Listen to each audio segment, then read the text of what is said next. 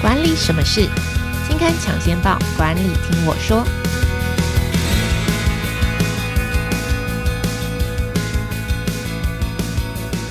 Hello，朋友们，大家好，我是经理人月刊的资深主编邵贝萱，我是贝萱，欢迎收听经理人 Podcast 管理什么事单元。好，这个单元每个月会跟听众朋友导读当期杂志的封面故事或是特别企划，那也会邀请编辑团队分享专题制作背后的故事。今天要跟大家谈的是淬炼自二十三位企业家的工作与人生的八十个解答，是经理人月刊十一月号的封面故事。邀请的是经理人月刊的资深采访编辑吴俊义，先请俊义来跟大家打个招呼。呃，大家好，我是俊毅。好，那在我们进入今天的主题之前呢，先小小的工商一下呢。想要推动数位转型，员工却跟不上脚步；想要用 AI 提高团队效率，却不知道如何下手。想要导入 AI，不能只靠领导者的一头热，建立数位素养，AI 思维是关键的第一步。好，第七届的未来经理人年会将在十一月十六号盛大登场。这次的年会呢，邀请了微软、BCG、玉山银行、艾卡拉、Amazing Talk 等顶尖领袖齐聚，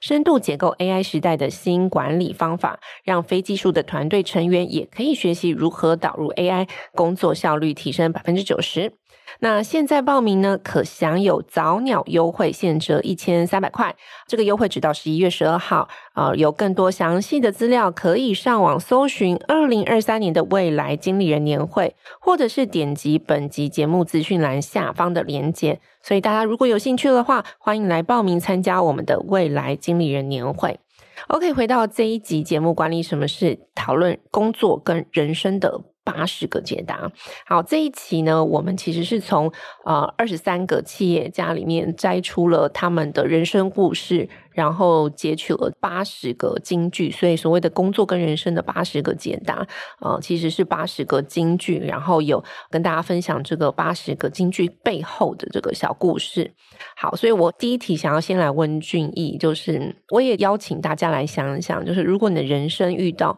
困惑或是困难有难题的时候，你会做什么？我觉得第一个答案可能大家不会是翻成功企业家的故事，搞不好是去庙里拜拜 寻求解答，或者是寻求宗教的慰藉，或者是请教比较资深有经验的人，遇过同样困扰的人。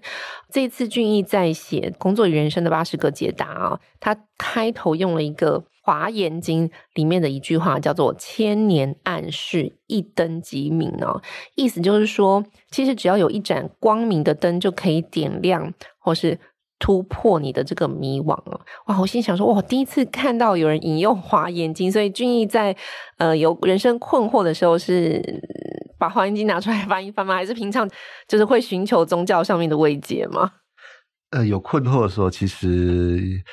有蛮多会做的，比如说，当然看书也是一种，然后或者是请教其他人也是一种。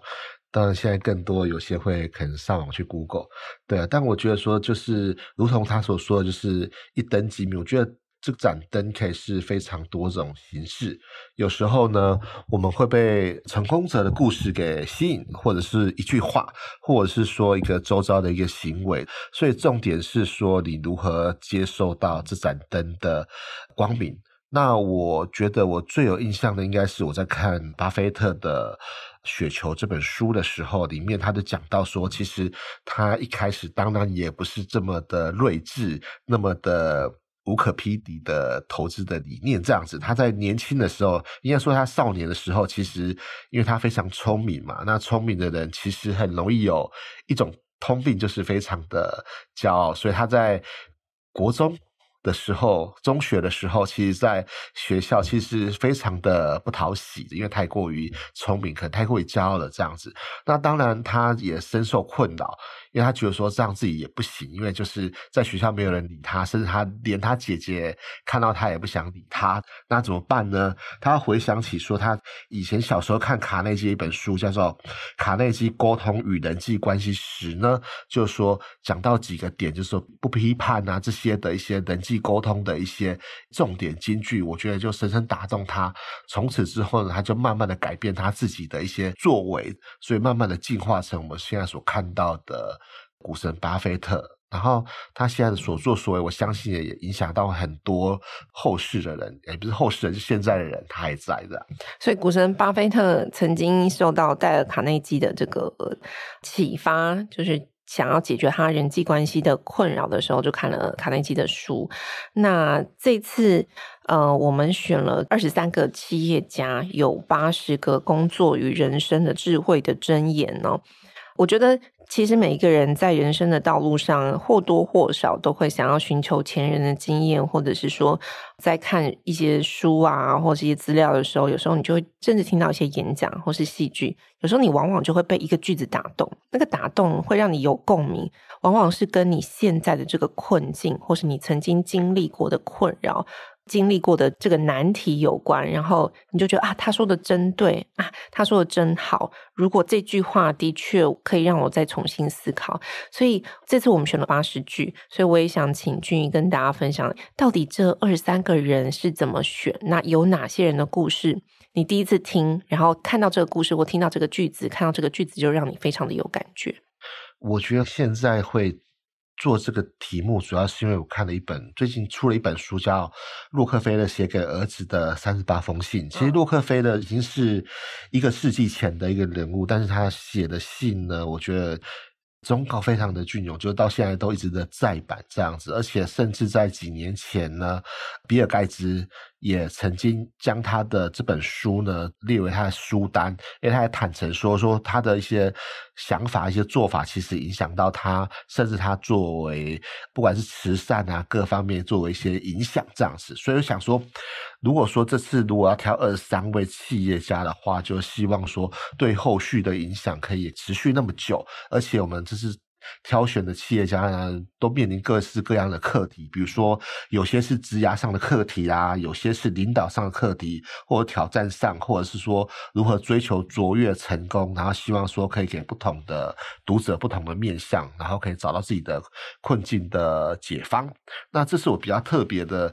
有兴趣的故事的话，应该是李嘉诚吧，嗯，因为其实我以前算是一个喜欢看港片的人。OK，对香港人呢，我觉得李嘉诚是香港首富，现在还是吗？现在还是，现在还是，嗯，对。他也曾经是亚洲首富这样子那过去呢就看到他的形象可能是做塑胶花，他其实也被称为塑胶花大王这样子。然后呢，他过去可能都会想说，哎，为什么他可以变成首富？然后在后续的报道，我在二零一四年看到说，哎，他就二零一四年呢退出中国房地产，然后后续呢证明说他这个决策是正确的。那为什么他会做这样的决策呢？其实可以去看他更早之前的一些故事的发迹，这样子。他在一开始的时候做塑胶玩具起家，但是他那时候呢，可能一开始非常顺遂，所以说他急于发展，就开始的扩厂啊，跟很多一般的创办人一样，就急于扩厂。但那时候发现，就扩厂之后，后面的量能啊，根本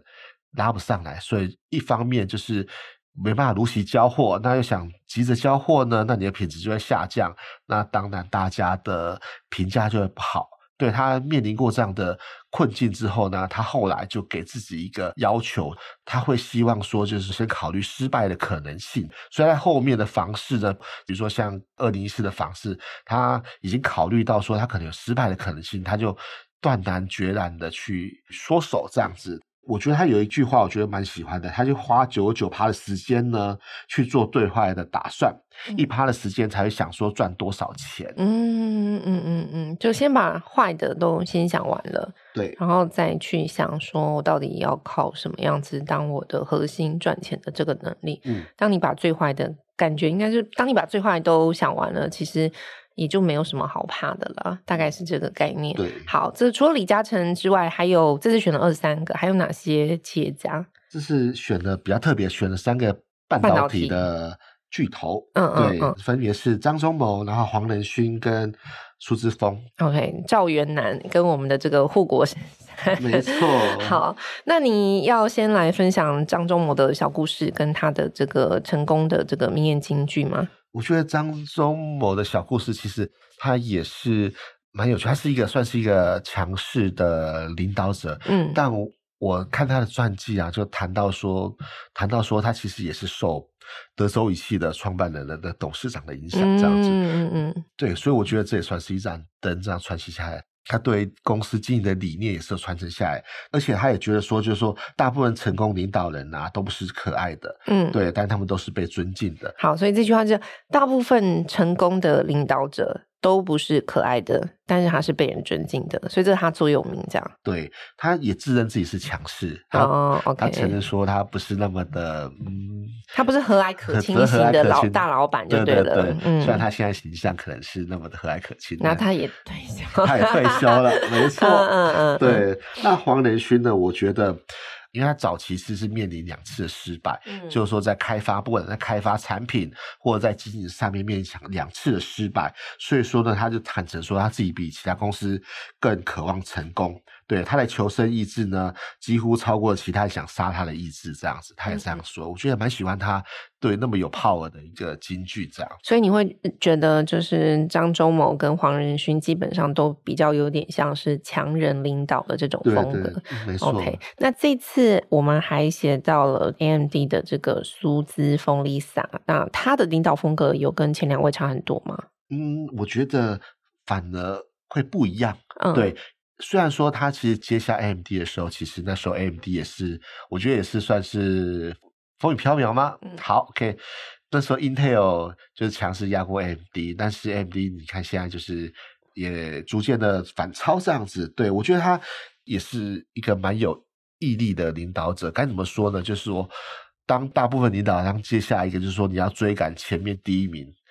超前那么多，大家就会想说，设下一个目标，我每年可能要成长五十趴或二三十趴，没有。嗯、他立下一个是说，他觉得这样的话可能给大家太大压力，反而达不到效果。嗯、他立下一个五趴的法则，这样子五趴、嗯、哲学，就鼓励团队说，不要求马上要五十趴的成长的表现，而是追求每次五趴的表现，这样子，嗯、每次进步五 percent 这样。对，Okay 让超伟就 AMD 的。士气大增，然后逐渐的成长这样子，而且他也觉得说他不畏惧挑战，他也曾经说过一个金句，强调说问题越难，你就越能有所作为。嗯，我觉得也很适合说他接任 AMD 的这个心路历程，因为接入接下 AMD 是一个，我觉得是一个非常困难的一个挑战。嗯，所以觉得感觉他是一个吃苦耐劳型的，对，就是敢接受挑战，面对比较挑战型的这个这个任务，其实是比较嗯不会想太悲观的人。对，没错。OK，好，除了刚刚我们分享了张忠谋、黄仁勋、苏姿峰的这个领导风格跟领导。故事以及他可能呃，就是我们说京剧名言吧。那这次我们也采访了这个就是宏基的创办人施正荣，还有信义医疗用品集团的创办人陈立如，阳明海运的董事长、前金管会的副主委郑贞茂。我想要请君毅来跟我们分享，就诶他们的人生体悟，你觉得比较有意思的地方在哪里？我觉得我会先讲施正荣跟陈立如，我觉得是一个蛮。有趣的一个对比，因为施正勇先生曾经谈过，就是说他的个性是非常容易认输，他只要不对了，就会马上调整，然后调整到最后呢，就会找到赢的方法。嗯，然后陈立如董事长呢，他就说，他因为过去家里养成的关系，他爸妈就说读书不容易，嗯、然后呢，除非他病到爬不起来，否则不准请假。嗯，所以他就培养出他不认输的精神。嗯、你看，两个领导人，一个。强调说，就是他很容易认输，那另外说强调说不认输，但是反而两位都各自创造出我觉得很棒的一个企业。这样，我那时候在看俊逸写，就是这一次访的这个陈立如，然后他讲了一句话，我觉得我蛮有共鸣的。那个共鸣不是因为说我有经历过同样的跟他同样大的困境，而是我觉得哇，难怪人家可以成为董董事长或创办人。他讲了一句说，上天给你困难的时候，其实他就会给你。你你会获得相对应的能力，我觉得哇，就是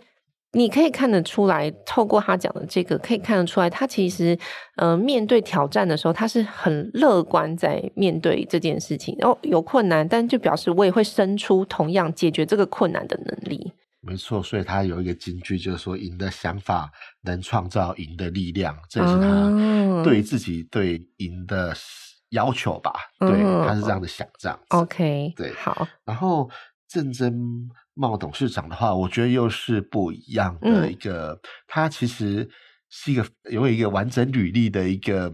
领导者。嗯，对，该怎么说？就是刚讲了一长串，比如说金管会的副主委啊，或者是花旗在台湾的首席的经济学家这些，嗯嗯、对。但是他谈到说，大家会想说，哎，他这样那么拥有完整履历，他是不是都有规划？我那时候问他，他说其实没有，只是刚好到那时候呢，就是刚好有合适的职位来找他。然后大家想说，那是不是钱比较多？嗯，他说不是，就说他会转换职位呢，通常会是因为说新的职位呢有适合他想要发展的一个技能，嗯、比如说他从花旗银行的首席经济学家到那个金融研究院的院长的时候呢，其实他说其实。薪水反正是少的这样子，嗯、但他考虑到说，其实金融研训院呢可以培养他领导者的技能，因为金融研训院大概两三百人吧这样子，所以他借由这个呢，希望可以培养自己的技能，补足他所缺失呃履历表所缺失的那一块，嗯，所以他愿意去接受挑战。后来有跟他谈到说，其实他是属于空降型的管理者，因为很多你看他从副主委啊到最后到。阳明海运的董事长，大家想说，哎，他怎么去克服？就是说到新的环境，那大家怎么去服他？因为很多都是空降者的管理者啊，都会面临失败的一个问题。他说，其实一进去的时候呢，就不要想着去改变该企业的文化，一方面你就要先融入进去，然后用一些嗯。贴心的方式就不一定要花大钱，比如说他到阳明海运啊，然后阳明海运就他就一开始做问卷，然后问说大家说有什么需要改善的，然后其中有一项就可能说就是说他觉得大家觉得大楼的饮水机啊有点旧了，但是呢总务可能说还不到更换的年限，他说嗯没关系，那大家需要的话他就把饮水机更换，他觉得就是说给大家福利，让大家可以感受到说管理者的一些用心。那另外一方面，慢慢融入他们的文化之后呢，再去改变。他谈到说，会找新的管理者进去，通常是其实就原本的企业文化或者是体制有一些问题，但是这个改变的模式呢，不能够太过于快，不能下重药。就是说，他有一个金句，我觉得还蛮喜欢的，说空降管理者呢，要融入原本的文化，再去消灭它，而不是说一开始就想消灭这样。嗯，我觉得这也是一个很好的提醒，因为我相信很多公司在面临转型，或者是说，呃，当你呃公司里面要推动一些变革的时候，你可能会觉得，哎，我去挖角外面比较厉害的，有这样方面的人才来我们的公司推动一些改变。可是，通常被挖角进来的人，或是被聘任进来的人，他带有一个新的这个任务嘛，公司给予他非常高的这个期望，他一进来就发现，哎，这个制度里面很多事情都需要改变，哈，需要改变做法也好，制度的，嗯，这个流程也好，甚至人的这个心态也好，然后就会很急于去推动一些，呃，就是要做这个做那个，但是实际上。如果你都还没有完全了解这家公司的文化里面的人的相处的这个合作的这个模式，你就贸然的推动很多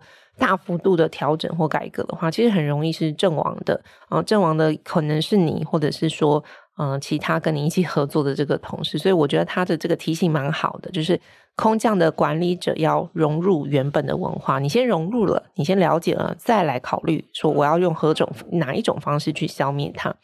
但这个采访里面，另外一个我觉得我也蛮喜欢他讲的，就是说，我们其实这句话是这样，就是说，转职不要只看眼前的薪水，而是要看成长空间。刚刚俊也有提到，我觉得这个提醒是对于一般的工作者，不管你在任何时候你要转换工作跑道的时候，甚至要转行的时候，都是一个很好的思考方式，就是。有时候我们可能觉得，哎，两个工作都差不多啊，啊啊，可能薪水有一个高一点，一个低一点，那我可能会跑高一点的这个啊这个工作，选择这个。但实际上，你可能要再看更长远一点，就是你要看你的这个这家公司的成长空间，这个产业的成长空间，就是现在的也许三千块、五千块到一万块的这个薪水，那到了五年、十年之后，它这家公司还会有。三千五千一万的这个成长空间嘛，或者说其实是另外一个工作才有这样子成长空间。我觉得这个提醒对于任何呃职场的工作者在规划职业的时候都应该要好好思考的。好，那刚刚讲完了我们这次呃俊逸的这个呃采访的这个施正荣、滕丽如以及郑贞茂，我也想要问俊逸，就是在这个八十二十三位企业家八十句里面。如果要选一句你的最爱，会是哪一句？我应该是微软现在的执行长纳德拉的一个，就是当一个什么都学的人，比当一个什么都懂的人更好。哦，我也很喜欢这一句，我觉得这句真的很棒，而且充分展现了这个纳德拉的这个性格。对，我觉得就是提醒我，就是努力学习吧。对啊，不要太过于自满。你很有感的意思是？啊，很有感的意思就是说，嗯，就不要什么都装懂。对，嗯，OK，我我自己非常有感的是那个脸书的前营运长，现在应该叫 Meta，叫 Sheryl Sandberg，就是雪柔，他讲了一句，他很早以前出了这个有一本书叫《挺身而进》嘛，那这本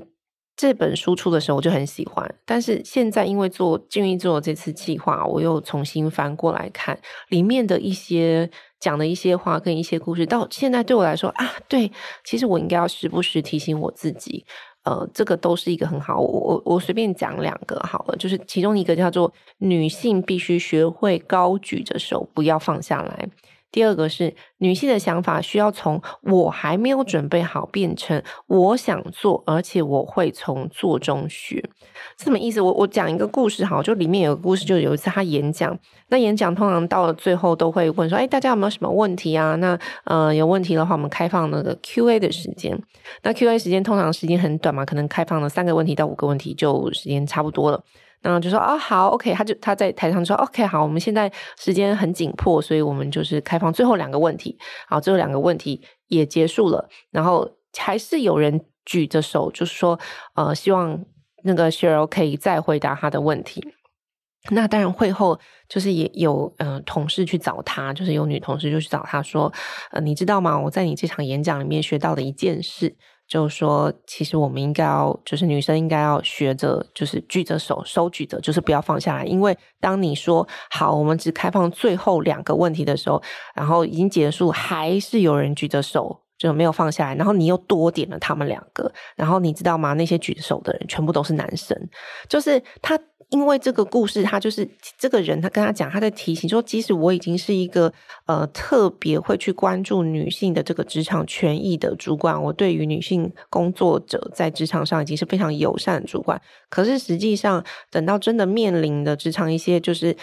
进我们讲说这个机会的这个争取的这个机会的时候，男生还是比较敢往前冲的。然后，所以他也提醒，就是大家说啊，你其实要一直举着。不管那个机会有没有，就是你就是坚持举着就对了。那这个提醒对我来说，就是我们很多时候，尤其是女生，我我当然不是说一定是女生，但是很多时候我们面对一些规则的时候，潜潜在的规则或规则的时候，很多人就是哦，好，你说最后两个，那我就最后两个，我就乖乖放下来了。可是比较竞争进取的人，他可能就是会没关系，我再试试看呐、啊。我这个事情又无伤大雅，我就持续举着，结果也许机会就落到了我头上。然后另外一个就是我还没有准备好，应该要从做中学。就是我想做，就是你如果想做这件事情，你就赶快努力的去争取。也许你只有六十 percent，那没关系，我们就把也那个四十 percent 在呃。就是争取到了，我们在这个过程中把它努力把它完成，而不是想说我百百分之百准备好了，我再去争取。我觉得这个想法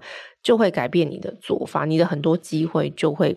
呃，就是会比较多机会对你而开嘛。好，那最后一个我想要问俊毅，就是说，在你到目前为止自己的人生当中，曾经得到过，或是读到过，或是。呃，得到的这个人生建议或是启发是什么？就是哪一个伟人？你讲伟人吗？就是曾经有有过谁给你的建议？你觉得哇，这件事情真的是有给我一个当头棒喝的感觉。嗯、其实也不算伟人，就是一个英国作家毛姆在。《月亮与六便士》的书中谈到说，说每天做两件讨厌的事，对灵魂有好处。所以你的人生有很多讨人厌的事情吗？不然为什么是这句话让你特别有共鸣？我觉得这应该说很容易让自己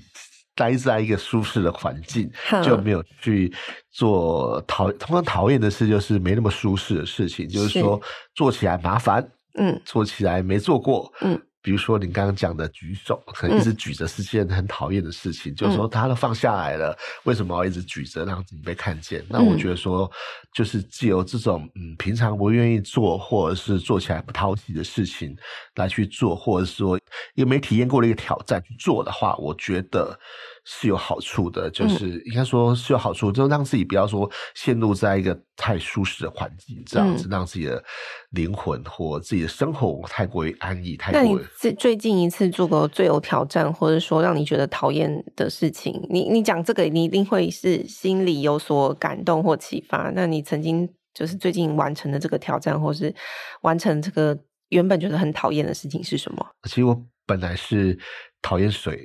呃，不是讨呃，不是讨厌喝水，是讨厌呃游泳。哦，各式这各式水上活动，呃，水上活动还可以，但是游泳就不行。我觉得游泳对，但是最近呢，我去报名的游泳课，OK，就体验的时候，其实好像没那么难。对，当然过程，比如说你还要去换气啊，然后去呃。对。毛毛姆让你学会了想要去学游泳，去学游泳，对，做自己讨厌的事，换衣服啊，干嘛之类的，嗯，对是件讨厌的事情，但是，嗯，所以从原本很怕水，到现在还好，就是因为报名学了游泳，对。对。对，所以这个世界上从此多了一个会游泳的人，要感谢毛母。对，还 可以这样子。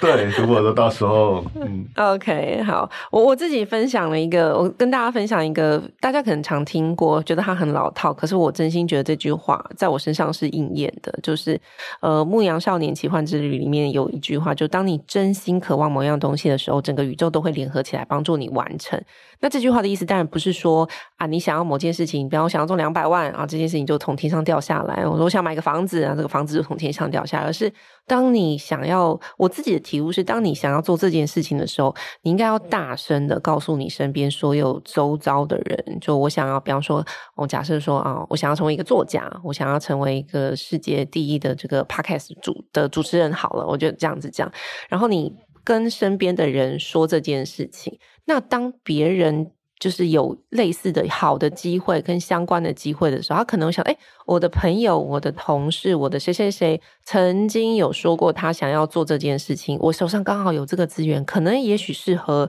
呃备选，可能也许适合军医，那我就把这个这个资源哎牵线一下。就是我觉得你还是要有行动，有想法，当然还是要有行动。所以这个真心渴望某件事情的时候，当如果全宇宙都能够来帮你，一定是你在。这个宇宙帮助你之前，你先帮助你自己，想把这个想法大声的告诉，就是说出去。我觉得这个是，呃，到目前为止我的人生我觉得很受用的一个金句啦。好，那以上就是本集的这个管理什么是工作与人生的八十个解答。我们这次分享了二十三位企业家的这个八十个名言金句，然后还有它背后的小故事。是经理人月刊十一月号的封面故事，所以如果听众朋友有兴趣的话，欢迎购买十一月号的经理人月刊。这一集节目资讯栏下方也会有这个购买链接。那一样在工商一下，第七届的未来经理人年会将在十一月十六号盛大登场。本次年会有邀请微软、BCG、玉山银行、艾卡拉、Amazing Talker 等顶尖领袖齐聚，